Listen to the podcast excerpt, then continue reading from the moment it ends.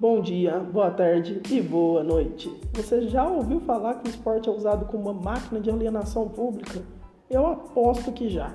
Mas aqui no MVP da História, o podcast criado para a matéria de História dos Estados Unidos por mim, Igor Moraes, e meu amigo Wesley Tigre, você vai encontrar uma discussão que tenta pensar no esporte por um outro viés.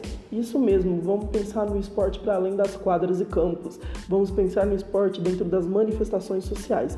Então, se você gostou, vem com a gente nessa aventura.